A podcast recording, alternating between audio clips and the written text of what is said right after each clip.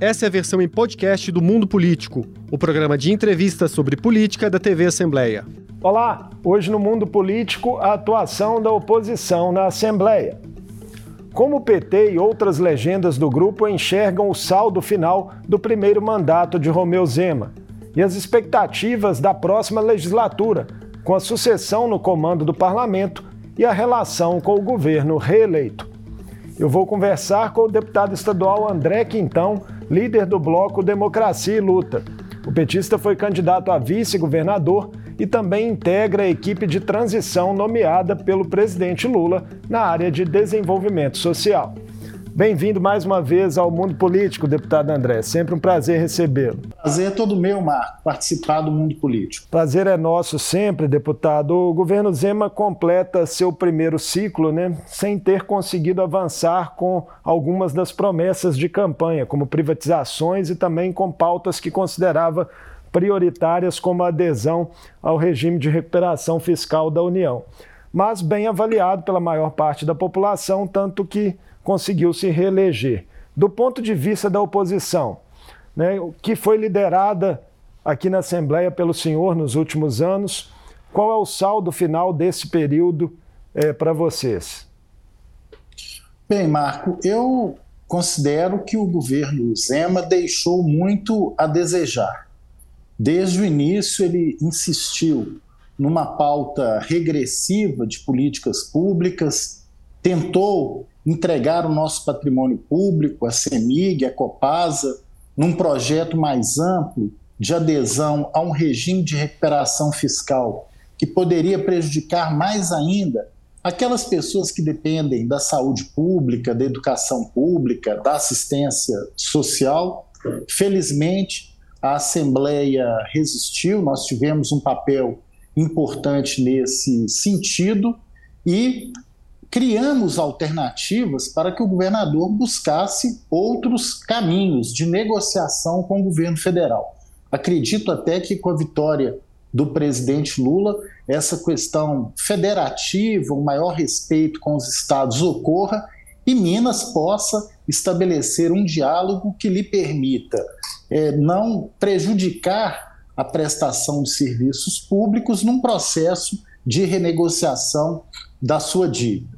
É, agora, além disso, o governo Zema foi muito tímido na questão social. Na realidade, na, durante a pandemia, quem mais agiu, quem mais inovou e criou oportunidades para as políticas públicas foi a própria Assembleia Legislativa. Posso dar aqui o exemplo do auxílio emergencial mineiro de 600 reais para um milhão de famílias em situação de extrema pobreza no estado de Minas Gerais, poderia falar dos recursos que a Assembleia, no âmbito da negociação do acordo da Vale, da tragédia criminosa da Vale, conseguiu destinar para os municípios mineiros, os 853 municípios, para a vacina mineira da UFMG, para as associações e cooperativas de catadores de materiais recicláveis, ou seja, acabou que a Assembleia seja com recursos próprios ou agindo em projetos que chegavam em tramitação, conseguiu atenuar os efeitos da pandemia, principalmente para as pessoas mais pobres. Eu espero que nesse próximo período, inclusive com um apoio maior do governo federal, porque o governador Zema, apesar de ser um aliado de primeira hora do presidente Bolsonaro, e isso inclusive foi explicitado aqui no segundo turno da eleição presidencial, mesmo sendo esse aliado, ele não conseguiu do governo federal o tratamento que Minas Gerais merecia, quase nenhuma obra federal, nenhum projeto mais estruturante. Então, Minas ficou a desejar nesse período de quatro anos. Espero que nessa reconstrução econômica, social do Brasil, Minas também se engaje e aproveite melhor as oportunidades. O senhor citou a eleição, né, quando o senhor disputou aí o cargo de vice-governador na chapa liderada pelo ex-prefeito de Belo Horizonte, Alexandre Calil, que teve forte apoio do presidente eleito Lula. O que foi determinante, na sua visão, deputado André, para que mesmo com todo esse, esse engajamento do presidente Lula, o voto que predominasse em, em vários lugares de Minas, né, em mais de 400 cidades, fosse o chamado voto Lula-Zema? Ô Marco, geralmente, você sabe disso, quem está no Palácio da Liberdade, no Palácio Tiradentes, quem tem a caneta, né, é, já sai com uma boa dianteira. O governador Zema é, teve um período né, muito grande aí de exposição pública, de exposição é, na própria mídia, e ele se aproveitou disso, tinha um nível de conhecimento maior do que o nosso candidato, ex-prefeito de Belo Horizonte, Alexandre Calil, muito bem avaliado aqui na capital, na região metropolitana, mas que tinha um nível de desconhecimento é, em outras regiões de Minas Gerais. É, Minas Gerais é um estado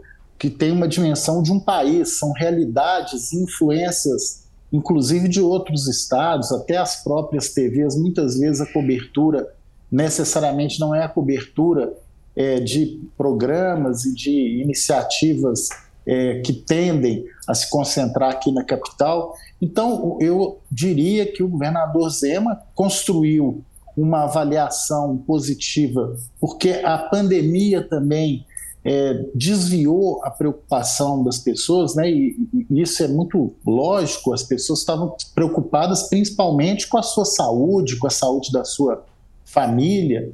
E, e a polarização nacional foi muito grande em relação ao governo Bolsonaro, desviou um pouco o foco de avaliação dos governos estaduais. Então, a tendência à reeleição prevaleceu, né? obviamente, nós respeitamos o, o, o resultado, o governador ganhou as eleições, mas a gente espera que ele faça um segundo mandato bem melhor do que o primeiro e que não insista nessa pauta privatista de Estado mínimo no momento em que o Brasil vai percorrer outro trilho, o trilho da reconstrução, da recuperação econômica, social e da justiça social.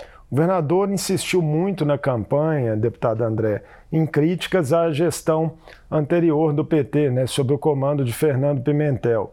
Acabou colocando Pimentel no centro da campanha, Pimentel que foi candidato a deputado e chamou atenção na reta final ali do primeiro turno uma declaração à imprensa do próprio Pimentel é, dizendo que Zema não teria talvez tido a oposição é, necessária na visão dele aqui na Assembleia. Como é que o senhor viu é, esse tipo de colocação? Em primeiro lugar, essa comparação que o governador Zema fez em relação ao período anterior do governo de Fernando Pimentel, do nosso partido, ela compara momentos diferentes do Brasil e dos estados.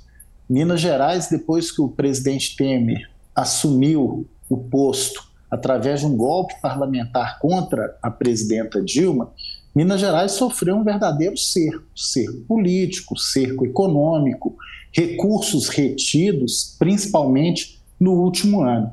E isso fez com que Minas Gerais não colocasse em dia a folha de pagamento, não pagasse, não fizesse os repasses é, rotineiro para os municípios. Então, de fato, houve um desgaste e o governador Zema, que não tinha muita, muita novidade para apresentar para o povo de Minas, usou uma estratégia eleitoral é, de comparação com o governo anterior. Mas, repito, em momentos muito diferentes. Durante a pandemia, os estados receberam muitos recursos públicos, então é, foi uma outra realidade, né? apesar do que investimentos e obras estruturantes não tenham vindo por parte do governo federal para Minas Gerais. Infelizmente, tivemos a tragédia criminosa né, de, de Brumadinho, com 272 mortes, e ela gerou um acordo com a Vale, onde o próprio Estado também se beneficiou com recursos e receitas extraordinárias. Com relação ao comentário do, do ex-governador Fernando Pimentel, é quem não acompanha o dia a dia da Assembleia muito de perto, é, não tem às vezes a dimensão do que a oposição conseguiu fazer durante esses quatro anos. Né? Desde o primeiro ano, governador Zema quis privatizar a Codemig, privatizar a Semig, privatizar a Copasa, quis fechar o IPSEM, a escola de saúde pública, a própria FUNED, ou, ou seja, uma pauta de destruição, dilapidação do patrimônio público. Foi a oposição que até agora, inclusive, está impedindo o Estado de fazer um acordo que vai congelar por nove anos os investimentos sociais em nosso Estado. Agora, a forma que a gente faz oposição é, é, uma forma muito cuidadosa do ponto de vista do interesse público. Eu, pelo menos, não abro mão disso. Nós estávamos no meio de uma pandemia e nós criamos, pela Assembleia Legislativa, e não só oposição, mas sob o comando do presidente Agostinho Patrus, uma série de iniciativas que geraram condições para o Estado de Minas Gerais enfrentar a pandemia. Falei aqui, por exemplo, do auxílio emergencial mineiro, mas poderia falar da lei da vacina, poderia falar aqui de vários, eh, várias flexibilidades eh, que o Estado pôde fazer na gestão do governo em função de autorizações da Assembleia face à pandemia. Então, é a própria prorrogação do Fundo de Erradicação da Miséria. Eu próprio é, fiz o senhor essa se articulou defesa. pessoalmente né, essa questão, a gente se lembra que o senhor teve uma participação direta nessa questão. Exatamente, inclusive garante, são quase 800 milhões por ano, inclusive vinculando os recursos ao pagamento do piso mineiro da assistência social para os 853 municípios mineiros. Foi uma emenda minha ao projeto de lei. Então, é, nós, ser oposição não, não pode significar torcer para dar tudo errado, e porque quem sai perdendo é o povo, principalmente o povo mais pobre. Então, eu considero que o governador é, possa ter tido um desempenho eleitoral melhor por outros motivos, não por ausência de oposição na Assembleia. Se não tivesse oposição na Assembleia, ele já no primeiro ano teria privatizado a Codemig, teria aderido a um regime de recuperação fiscal draconiano que ia prejudicar muito as políticas públicas e com certeza a rede de saúde estaria entregue para as organizações sociais e boa parte das nossas escolas nas mãos da iniciativa privada. Nada disso é, ele conseguiu fazer exatamente pela atuação da oposição. Falando dessa relação né, de Zema com a Assembleia, ela como um todo foi marcada por muitos desgastes e tensionamento em diversos momentos da atual legislatura. Mas assim que a eleição terminou, o próprio governador e alguns de seus articuladores eh, deram sinalizações de que querem construir aí uma convivência em outros termos. A oposição já foi procurada por emissários do governador? O Marco, a gente tem conversado sim, até porque há um interesse de ter uma pauta de final de ano, nós temos o, o orçamento para ser votado, nós queremos que o governo de Minas retire a urgência é, sobre o projeto de adesão ao regime de recuperação fiscal. Não faz nenhum sentido agora, no apagar das luzes, é, com o novo governo federal prestes a assumir, que a Assembleia coloque em pauta ou em discussão essa votação. E se essa urgência não for retirada, ela trava a pauta e nada será votado. Nós temos aí o orçamento, nós temos projetos de deputados e deputadas, né? alguns, inclusive, que não é, vão prosseguir né, na, na Assembleia a partir de 1 de fevereiro, como é o próprio meu caso. Né? Então, assim, é, nós queríamos é, é, uma relação agora de final de ano mais harmoniosa, onde todo mundo possa contribuir para as condições melhorarem no ano que vem. Eu espero, sinceramente, que o governador tenha aprendido com esse primeiro mandato. Infelizmente, a relação foi muito é, de desrespeito, de desconsideração com o poder legislativo, os projetos não eram discutidos previamente, houve uma troca sucessiva de secretários de governo, acordos, né, inclusive relacionados a projetos é, em tramitação que a Assembleia aprovava, o governo vetava, acordos como foi o caso da segurança pública. Então, é, acredito, né, pela própria, é, pelo próprio resultado que o governo teve dentro da Assembleia, que ele possa reavaliar e melhorar a, a relação. Eu tenho certeza, nossa bancada, que agora até está mais ampliada, né, com 12 deputados e deputadas do PT, mais os deputados da federação, chegando a 17, são pessoas também muito capazes, competentes, eu tenho certeza que é, a nossa oposição continuará sendo de diálogo muito firme, mas aquilo que for bom para o povo de Minas Gerais terá o nosso, com certeza, o nosso apoio. Então, eu, é, esse distensionamento depende mais do governo do que da Assembleia. Né? O, o, o governador Zema foi muito injusto, inclusive, com a Assembleia, com o presidente Agostinho Patrus, porque quando as matérias principais foram apresentadas e discutidas, elas tiveram a tramitação seguida.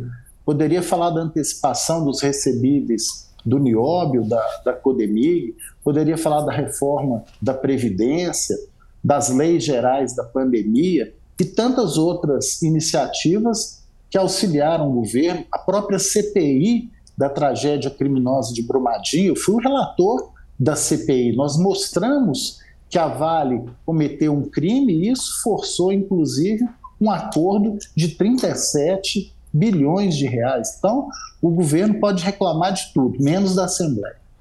É, o governo fala, deputado André, em ter uma base, né, tentar construir uma base de 40 dos 77 deputados para a próxima legislatura. E talvez o primeiro desafio é, seja a eleição do presidente da casa, né, onde o governador é, e o governo tradicionalmente exerce algum tipo de influência, nem sempre decisiva, mas exerce. Né? Como é que a oposição está vendo esse processo, né, que é, vai ocorrer agora no início de fevereiro? É, tem um perfil que a oposição considera ideal para presidir a casa? Ô Marco, uma coisa fundamental, aí vale para a Assembleia, vale para outros é, legislativos, é o respeito e a autonomia do Poder Legislativo. Esse último período na Assembleia foi fortemente marcado por essa característica.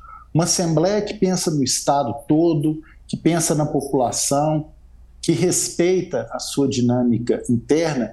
Então, eu sempre digo que, independente do presidente ser mais ou menos próximo do governador, é fundamental que aquele ou aquela que for dirigir a Assembleia Legislativa tenha autonomia. A, a, o presidente da Assembleia não pode ser uma espécie de subsecretário de governo do Estado de Minas Gerais. O presidente da Assembleia não pode ser um articulador político do governo na Assembleia. Quem faz isso é o líder do governo, é o líder do bloco de governo. Então, a, a Assembleia não pode ser homologativa de atos do Poder Executivo. Ela é Assembleia Legislativa, ela tem que ter autonomia e transparência. Então, o perfil adequado é daquele ou daquela que assuma esse compromisso com o conjunto dos deputados. Eu nunca vi nesses 20 anos, né, são cinco mandatos na Assembleia, um presidente da Assembleia que surgiu da cartola do governador. Não. Nós tivemos, sim, presidentes mais próximos ou menos próximos dos governadores. Mas nenhum deles foi imposto de fora para dentro. Isso não dá certo. Então, essa construção de um nome mais universal, que transite, é uma construção do poder legislativo. Agora, é lógico que o governo tem seus deputados, tem sua base e ele pode tentar influenciar pelo nome ou pelos nomes que ele achar mais conveniente. Isso tem faz algum, parte. Tem alguns nomes colocados na imprensa aí, né? Deputado Antônio Carlos Arantes, deputado Roberto Andrade, Tadeu Martins Leite, Gustavo Valadares. A oposição está conversando com todos eles? Ô Marco, esse processo da escolha do presidente é, cabe à bancada eleita, né? Porque quem vai votar no dia 1 de fevereiro são os deputados e deputadas eleitas. Então, esse processo é, está sendo mais conduzido internamente pelo líder da, da, minoria, né, nosso colega deputado Ulisses Gomes, reeleito, muito bem reeleito, inclusive. Então, eu estou me atendo mais à pauta legislativa, porque essa ainda eu tenho muita responsabilidade, porque eu sou líder do bloco até 31 de janeiro, mas as decisões a partir de, de fevereiro serão tomadas pela bancada eleita. Mas são todos os nomes aí que você levantou, são nomes respeitados, tem, o PT está aberto é, para discutir com todos eles, né? inclusive no âmbito da federação, né? PT e a federação também, por que não, é, podem, né, se assim achar conveniente, é, apresentar até algum nome né, para disputar ou para a mesa. Né? Então, essa é uma decisão aí que caberá à nova bancada que vai conduzir com sabedoria esse processo. No início da nossa conversa, deputado André, o senhor falou um pouco da expectativa ali de uma nova relação federativa também entre o governo de Minas e a presidência da República, né, a partir da chegada de Lula ao Planalto novamente, com Zema reeleito aqui. E o governo de Minas já teria enviado uma lista de demandas para a equipe de transição. Isso é uma notícia é, que saiu já nessa semana e entre as prioridades estariam privatizações do metrô de BH e da Ceasa Minas. O senhor crê em avanços nessas pautas? Dá para dialogar com o governo federal nesse sentido? Ou, ou o próprio governo federal que vai assumir tende a ver isso com alguma restrição? Ô Marco, é, sem entrar no mérito da privatização da Copasa ou do metrô, é, o governo Lula é da assume Ceasa, dia 1 de É Ceasa, tá? Ceasa, e metrô. É isso. O que, que eu falei? É Copasa. Copasa? O senhor falou Copasa, Não. mas é Ceasa e metrô. Copasa é o governador Zema que está tá é. querendo, né? Copasa e CEMIG. É, sem entrar no mérito né, da privatização da Ceasa e do metrô, mas vejam bem, os editais estão previstos agora, 22 de, de, de dezembro. O governo Lula assume 1 de janeiro. Então não é adequado nenhuma medida estruturante que diz respeito ao patrimônio público federal que tem incidência na vida do cidadão. Imagine as milhares, centenas de milhares de pessoas da região metropolitana que utilizam o metrô. Imagine ah, os concessionários da, da SEAS, imagine aquelas pessoas que trabalham, aquelas, os projetos sociais. Ou seja, você tem um conjunto de atividades é, de prestação de serviços tanto pelo metrô quanto pela SEASA, que merecem ser analisados. Né? Existem pessoas que apresentam, inclusive, números de subvalorização do preço, por exemplo, da SEASA, né? tem questionamento em relação aos valores é, que estão colocados no, no processo de, de privatização. Essa arquitetura, esse desenho aí de privatização do metrô também precisa ser melhor avaliado. E eu tenho certeza que o governo federal, isso o presidente Lula, durante a campanha, mesmo o governador Zema falando que tinha PT-fobia, que era PT-fóbico, né? Eu espero que ele não tenha fobia agora de se reunir com o presidente do PT, né? Que vai tratar Minas Gerais com muito respeito, com muito cuidado e carinho. A questão então, do certeza... RRF, inclusive, vai ter que ser rediscutida, né? Talvez vai os termos. Ter. Vai, e o presidente Lula, inclusive aqui na campanha, mesmo com o governador Zema sendo agressivo contra o PT, contra o presidente Lula, é, ele foi claro, é, ele vai chamar todos os governadores na primeira semana de governo, vai ouvir a proposta dos governadores. A gente sabe que os governos estaduais estão perdendo muita arrecadação, por exemplo, com essa queda é, do, do ICMS.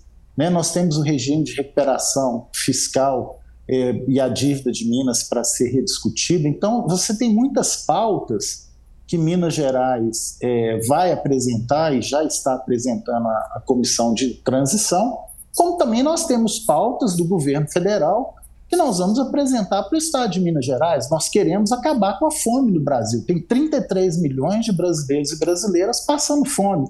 Então, qual vai ser a contribuição que Minas Gerais vai ter nesse processo. Então, os programas federais, eles acontecem nos municípios, nos estados. Então, essa sinergia com os governos estaduais será muito importante e, particularmente em Minas Gerais, eu tenho certeza que a nossa bancada federal, que a nossa bancada estadual, é, com certeza contribuirá para que Minas Gerais é, tenha bons resultados a partir da intervenção do governo Lula. Marco, uma coisa é, é, sou muito direto. A eleição acabou. presidente Lula foi eleito, o governador Zema foi eleito, nós temos deputados federais, deputados, senadores. Eu acho que agora, respeitadas as nossas diferenças ideológicas, a gente tem que ajudar a reconstruir Minas e o, e o Brasil. Então, eu espero, por isso digo novamente, que Minas Gerais, que o governo de Minas entenda qual é a perspectiva de reconstrução que está colocada no Brasil. A perspectiva nossa é de um estado de bem-estar social, não é do estado mínimo, privatista, que entrega o serviço público nas mãos da iniciativa privada.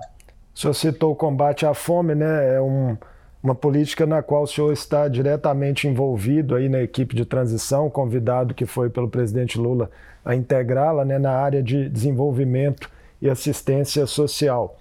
Quais são as correções de rumos mais urgentes que vocês já conseguiram detectar nessas primeiras semanas de trabalho, deputado André? Ô Marco, é, houve um verdadeiro desmonte das políticas públicas em nosso país.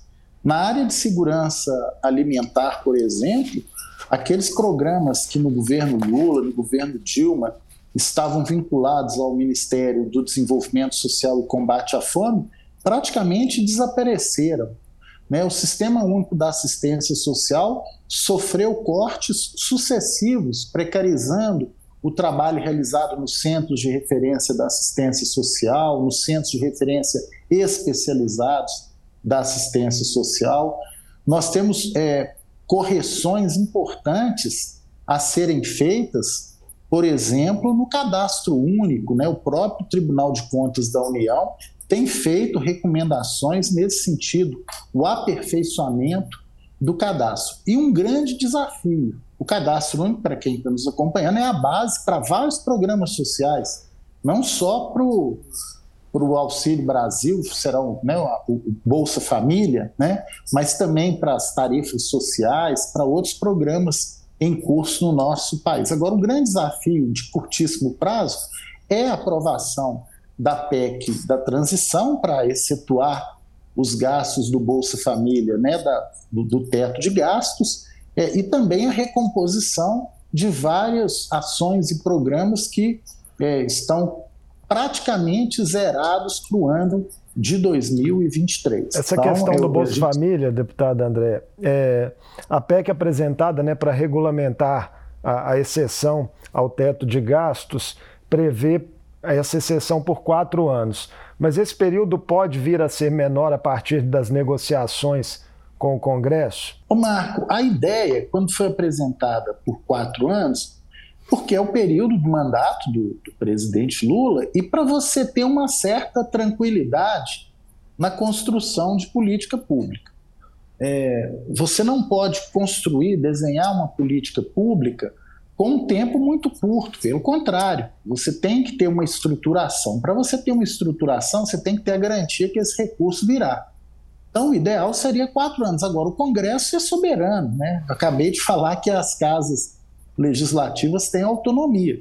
Se o Congresso entender que tem que ser diferente, paciência. Mas o esforço nosso será de aprovar por quatro anos e, e esse foi um compromisso inarredável que o presidente Lula assumiu com a população mais pobre. Os 600 reais, mais os 150 por criança de até seis anos. É, essa e outras iniciativas conjugadas podem levar que o Brasil novamente saia do mapa da fome. É muito triste a gente saber que 10 milhões de crianças todos os dias estão dormindo, passando fome. Então, acho que essa é uma realidade é, que tem que ser superada, é a prioridade número um do presidente Lula. Então, não há teto de gastos que consiga, nesse caso, né, é, suplantar a prioridade da vida humana. Né? Então, eu tenho certeza que a equipe econômica do nosso presidente, o seu governo, o nosso governo, é, dará conta de equilibrar bem, né, de ter responsabilidade fiscal, de equilibrar as contas públicas, mas essa prioridade de combate à fome, para ela, não pode faltar recurso. Especula-se na imprensa, deputado André, que a senadora Simone Tebet, do MDB, foi presidenciável e integra, é, junto com o senhor aí, a equipe de transição da área de desenvolvimento social seja um nome para assumir a pasta responsável pelos programas. Seria um bom nome? O Marco, a senadora Simone Tebet foi uma das grandes vencedoras da, da eleição, né? Apesar dela não ter ido para o segundo turno, ela teve uma participação de muito destaque, uma senadora muito preparada que já tinha feito um ótimo trabalho na CPI da, da Covid, da saúde, né, no, no Congresso Nacional, é, apoiou claramente o presidente Lula no segundo turno, né? E é uma pessoa que tem experiência, já foi do executivo municipal, do executivo estadual, é senadora da República, candidata a presidenta. Então, é, se o presidente Lula vier a escolhê-la para algum ministério, inclusive esse, eu tenho certeza que ela vai dar a sua contribuição. Agora, nos grupos técnicos, Marco, a gente está fazendo um trabalho absolutamente de diagnóstico, de recolhimento de dados, de é, recomposição orçamentária, né, orientando um pouco, subsidiando né, os nossos parlamentares até o final do ano e também a ministra ou ministro que o presidente Lula escolher. Então, essa discussão política de nomes, né, isso nós é, não está, graças a Deus, contaminando o trabalho realizado, que é um trabalho muito grande num período muito curto porque, é, como eu disse, houve um desmantelamento das políticas públicas, então nós temos também que redesenhar as estruturas é, governamentais né, é, para dar conta dos desafios que estão consagrados nas diretrizes programáticas que o presidente apresentou à população brasileira, os seus compromissos e a realidade do Brasil. Para a gente encerrar rapidamente, o senhor está encerrando né, uma longa trajetória aqui na Assembleia no dia 31 de janeiro estará à disposição é, do futuro governo caso receba algum convite? Ô Marco, eu, meu compromisso é concluir o mandato até 31 de, de janeiro. É, fiquei muito honrado com o convite é, do presidente para integrar a coordenação, um dos coordenadores do grupo técnico né, de desenvolvimento social e combate à fome. Estou compatibilizando as atividades da Assembleia e do grupo técnico, me empenhando muito Porém, a partir de 31 de janeiro, é, a gente reflete né, sobre os, os desafios, o futuro, até porque, dentro ou fora do governo Lula, é, eu estarei lutando por esse projeto. Eu sou um militante político, militante social, é, vou sentir muita falta da Assembleia, com certeza, porque, como deputado, porque eu tenho um carinho, um respeito, que é não sei nem se vou participar, participar mais de algum outro mundo político nesse mandato. Esperamos que sim, né? Esperamos agradeço, que sim, mas não, não, se não for nesse todo... mandato, que o senhor esteja com a gente falando de outras pautas nos próximos anos. É, mas eu, eu agradeço muito o carinho aí do pessoal da, da TV Assembleia, dos funcionários e funcionárias do Legislativo. Agora, pode ser um até breve também, né, Marco? Porque quatro anos passa rápido, eu não pretendo pendurar a chuteira da política ainda não. Estou novo ainda, com muita disposição. Muito obrigado por mais essa entrevista. Esperamos contar sempre com o senhor. Um grande abraço, viu, Marco? Um abraço. Eu conversei com o deputado estadual André Quintão, do PT, líder do bloco Democracia e Luta na Assembleia. Falamos sobre o balanço e as perspectivas de atuação da oposição ao governo Zema em Minas. E ainda do trabalho da equipe de transição do futuro governo Lula na definição de políticas de desenvolvimento social para o país. O Mundo Político fica por aqui. Obrigado por nos acompanhar e até o próximo programa. O Mundo Político é uma realização da TV Assembleia de Minas Gerais. A apresentação foi de Marco Antônio Soalheiro, a produção de Tayana Máximo, a edição de áudio foi de Leandro César e a direção de Vivian Menezes.